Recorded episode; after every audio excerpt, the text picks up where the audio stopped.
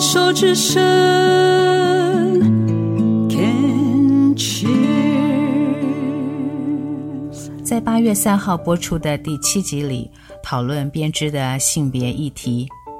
一开始就提到十一岁的男孩在捷运上织毛线，被所谓的正义魔人挑衅批评，说男孩怎么玩这个，等等的闲言闲语。引发了母亲的回击，并引起媒体的关注报道。职能治疗师张旭凯也撰文回击，以专业立场提出编织可以培养孩子的七大能力。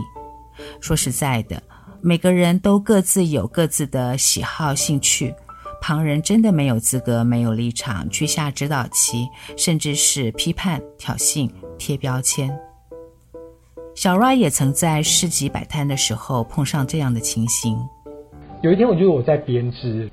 我注意到一个大概中年先生，他就是站在离我摊位有一段距离，但是我知道他是朝我这个方向在看的。那他大概看了大概两三分钟吧，就一直站在那边，然后就是看我在编织，然后看我呃摊位上面的东西，他就突然往前走过来。那他走过来也不是就是很生气或者是很激动的在讲，他就是淡淡的就讲了一句说：“哦，如果你是我儿子后，我一定把你打死。”这是句好严厉、好扎心的话。如果是你会怎么回应呢？小 Ra 是这么反击的：你当下听到这句话的时候，其实。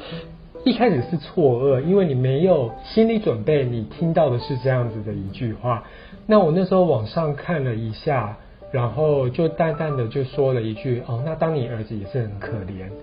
那他就他就走掉了。确实，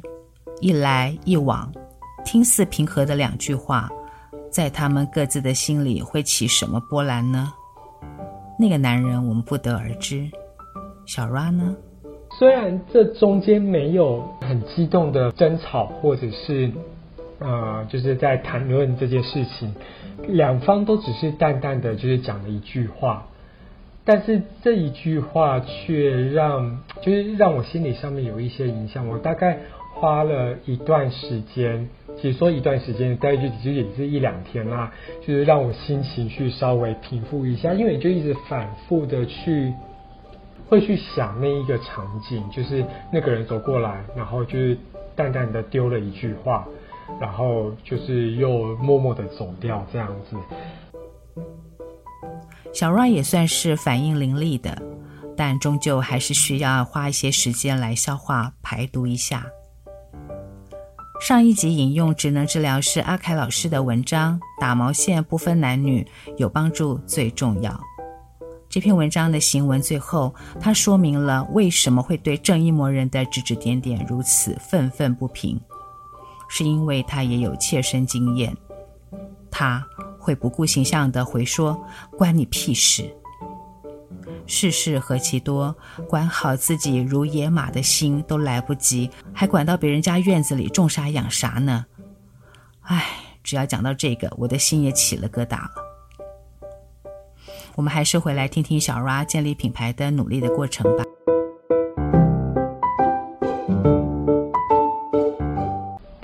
自己创业跟属于一个自媒体工作者，没有人鞭策你，必须自己要有一个时间上面规划的安排。你在哪些时段要做什么事情？你对于自己啊、就是手边的设计的计划。因为每一个设计其实花费的时间都是蛮长的，就是你一款设计从你的 idea 开始，然后到真的寻找线材、编织，然后将你的设计就是转换成文字记录，转换成一个织图。就是让其他的织者也能按照织图来完成这件设计作品。其实这一整个流程呢，依照作品的大小，至少必须要花啊、花一到六个月。OK，一个帽子可能一个月一一个月一个半月可以完成，但是如果比较大件的，比如说披肩类的或者是衣服类的作品，比较复杂的作品。你整个流程就可能必须要拉到呃四到六个月这样子，所以在这一个部分呢，你没有办法，你一件作品，然后你从开始到结束四个月，然后再开始另外一件作品四个月，就是你没有办法这样子去做安排，不然你一年你可能只只能生产三到三到四件的设计作品。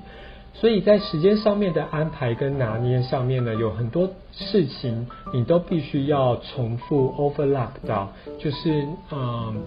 呃，你可能要同时很多不同的呃很多事情要同时进行。OK，那这个部分呢，你就当然需要花一点时间去去开始适应到如何去安排自己的生活，然后哪些时段或者是哪些日子。必须要呃完成哪些事情，这些事情你都必须要自己去做思考，所以基本上我们是没有一个休息时间的，就是你无时无刻你都一直在思考或者是在安排，就就算你在你的脑中，呃，你就一直在想说，OK，我今天或者是明天，或者是我甚至下个礼拜、下个月。或者是两个月后，我必须要开始做什么事情，在做那个事情的同时呢，我又必须要完成什么事情。所以这个部分呢，你的脑筋就必须要非常的清楚啊，你每一个呃作品的流程，然后哪些流程是你必须要同时进行，然后你要怎么去安排。你真的就是一个人兼设计师、老板，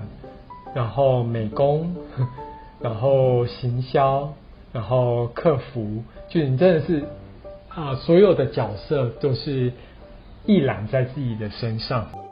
市集的部分呢，我大概是在二零一八年的时候停止跑摊。那那时候的想法是，虽然我自己是还蛮喜欢跑市集的，但是因为它所受到的呃限制比较多一点，那我那时候已经觉得跑市集没有办法满足我对于编织上面呃我自己想要呃想要去进入到的一个场域。因为在市集里面呢，你会受到你一件作品，你没有办法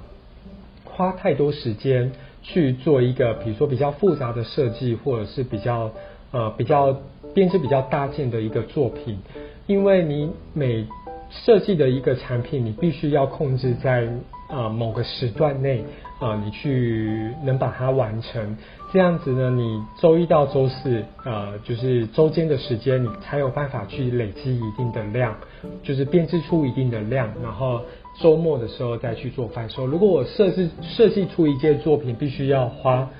四五天去完成，那我可能一周我可能只有办法完成一件作品，那我在市集里面能贩售的量相对来讲。第一个，你价位没有办法卖太高，啊、呃，就是有人会愿意花到很高的金额去，呃，去购买一个手工的作品，但是基本上那都只是少数，你没有办法让大部分的人去接受那样子的一个价位，所以那时候我就在思考，说我想要呃做一些不同的事情，啊、呃，或者是做一些不同的设计，想要尝试一些不同的编织技巧。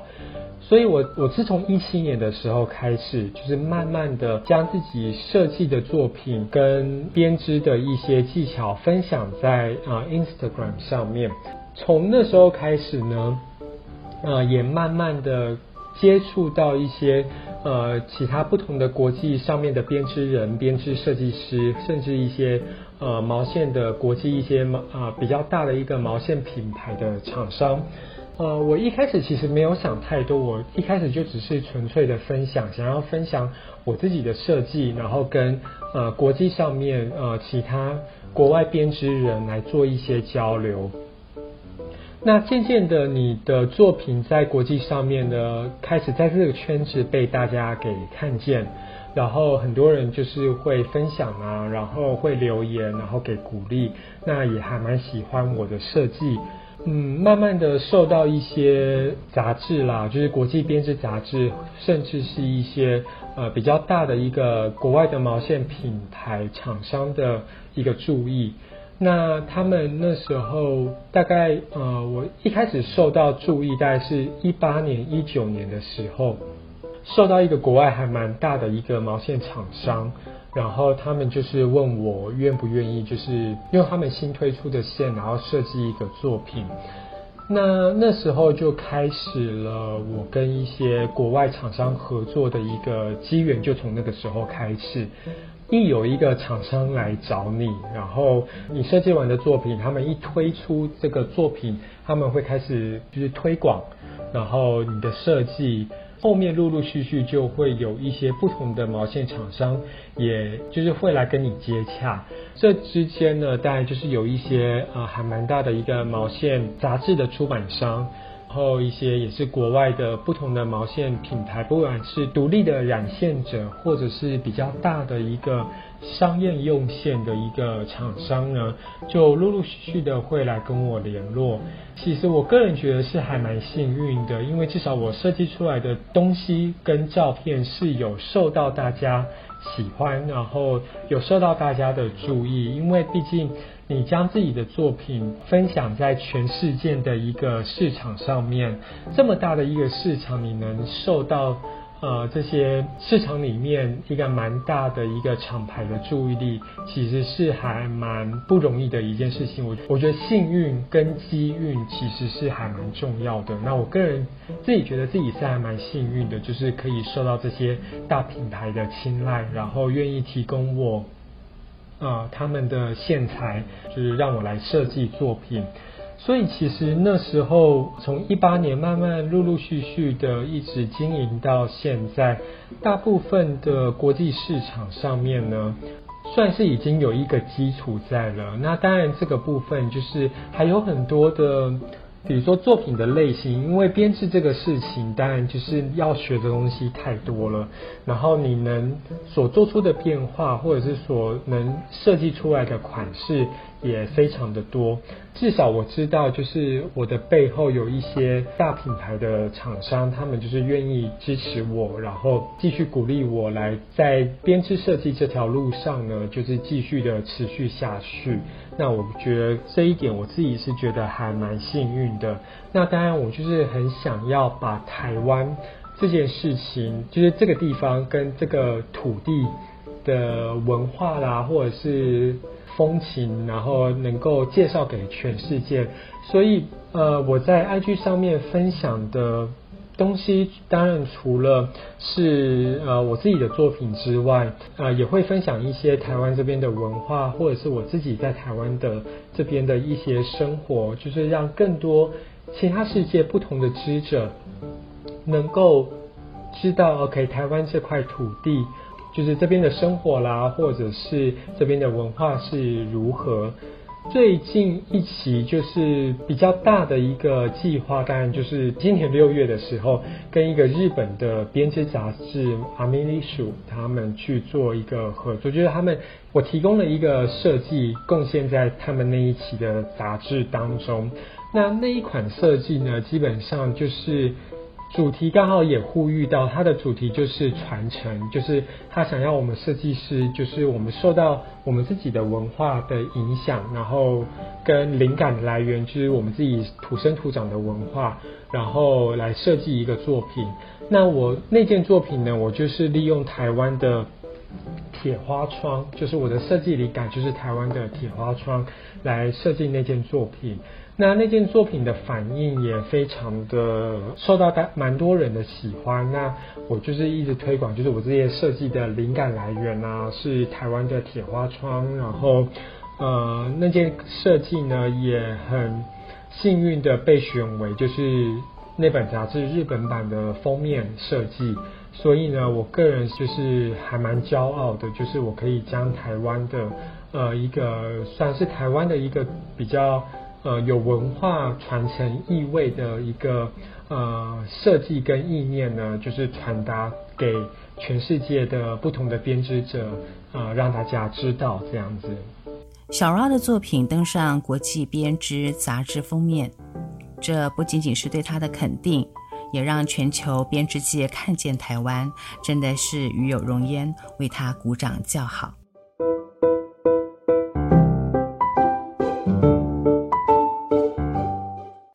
喜爱编织的朋友，在长时间的专注后，常常会肩颈腰背疼痛，手指头也会不听使唤。身为职人的小 Ra 提醒大家要记得伸展，随时觉察自己身体的讯号。热爱这份工作的小 Ra，为了让自己能够持续创作，可是极为注意自己的身体协调和休息哦。他建议大家的手指可以把玩一下按摩器，舒缓手部的肌肉；做做瑜伽，放松背部的肌肉。别让过度的劳累伤害上身哦。对于想要学习编织的朋友，建议可以观看 YouTube，有许多基础技法的影片，也可以上英文网站查看英文的织图。此外，现在也有一些比较现代时尚的毛线店，店家都很乐意提供协助的。就比如说，我就常常去找极简生活的 Rachel 问东问西的，总是能够解决我的问题和满足我的好奇。翻看小 Ra 的脸书，会看见他的努力和累积，在逐梦踏实的过程中，有个稳定支持的力量给他创意想法。那个人就是他的先生韦恩。韦恩对时尚设计很有想法，色彩敏感度极高，和小 Ra 恰好可以互补，两个人和谐互助，有聊不完的话题。他们两人相识已满二十年。并且在英国、台湾两地登记结婚，在单元最后，祝福他们幸福美好、白头偕老，也祝福小 Ra 职人生涯顺风顺水、捷报频传。手作万岁编织的话题是聊不完的，以后再慢慢为大家介绍各种编织的有趣历史典故，敬请期待并关注哦。